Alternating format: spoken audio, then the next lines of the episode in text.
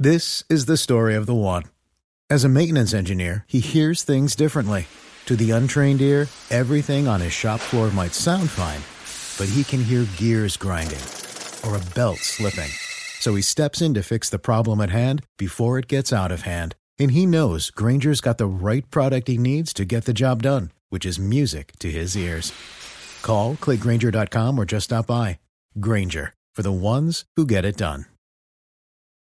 Hoy descanso del Giro es la buena noticia en Colombia, Egan Bernal y su liderazgo. ¿Cómo ha sorteado estos primeros 10 eh, días, estas primeras 10 etapas? Pero falta mucho. Viene la montaña dura, más este rato, el famoso destapado mañana y la crono. Sebastián Vargas y lo principal que dijo el gran líder del Giro de Italia. Hola Tito Oyentes, feliz mañana para todos. Tras Nairo Quintana, Rigoberto Urán, Esteban Chávez y Fernando Gaviria, Egan Bernal es el quinto ciclista colombiano que se viste con la camiseta rosa, con la camiseta del líder del Giro de Italia. Ha llegado el primer día de descanso en la edición 2021 y el hombre criado en el municipio de Zipaquirá se refiere a que esperaba llegar a este día perdiendo máximo un minuto y no siendo líder. Yo creo que cuando iniciamos el Giro de Italia eh, pensábamos en llegar al día de descanso perdiendo alrededor de un minuto y que si perdíamos alrededor de un minuto íbamos a estar en, una buena posición. Así que, bueno, siendo, siendo líderes en este punto yo creo que, que, está muy bien. Obviamente es una gran responsabilidad. De ahora en adelante tendremos que controlar la carrera. La etapa número 11 del Giro de Italia se correrá mañana sobre 162 kilómetros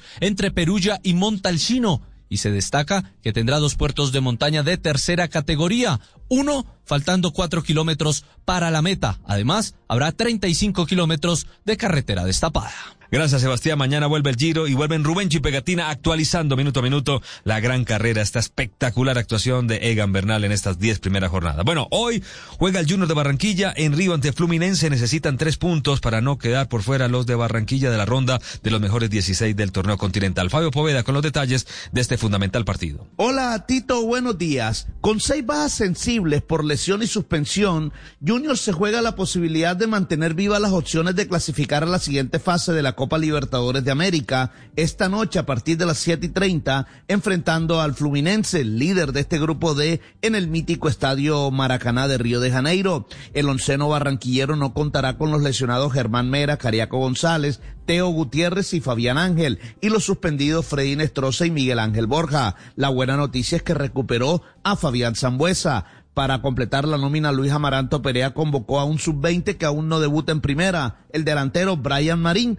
habla de esta oportunidad. Pues un jugador muy técnico que con el balón puede eh, producir mucho y bueno, este, suplir las necesidades del, del equipo con las bajas que tienes en el momento y bueno, gracias a Dios hoy estoy aquí con el plantel profesional, muy agradecido. El árbitro del partido será el chileno Roberto Tobar. Gracias Fabio, River y Santa Fe eh, no está en peligro, se juega. El equipo argentino pidió a Conmebol que los dejen, eso sí, escribir a los dos arqueros que tienen todo porque en las últimas horas se conocieron cinco nuevos casos, entre ellos el delantero colombiano Flavián Londoño, Poncio, Montiel, Vigo y Beltrán, que completan el grupo. River no tiene arqueros disponibles para el juego de mañana ante Independiente Santa Fe, por eso Leonardo Díaz y Agustín Gómez están a la espera de la autorización para que River pueda tener arqueros en el juego ante el conjunto rojo de la capital de la República. Son 20 jugadores de 32 inscritos los que tienen COVID. Independiente Santa Fe también tiene algunos casos, pero obviamente mucho menor.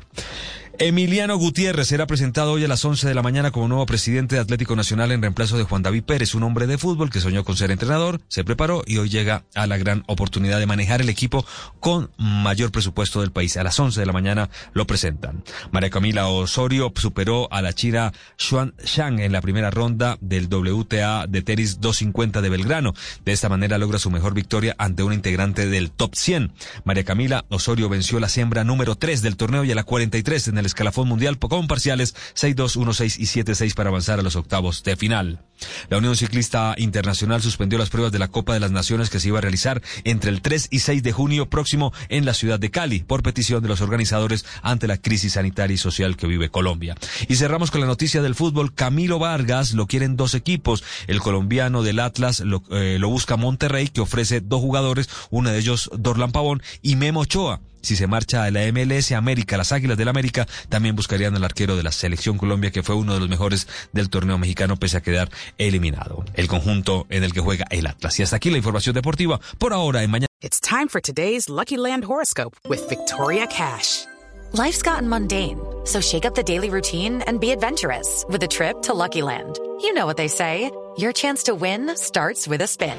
So go to LuckyLandSlots.com to play over 100 social casino-style games for free for your chance to redeem some serious prizes. Get lucky today at LuckyLandSlots.com.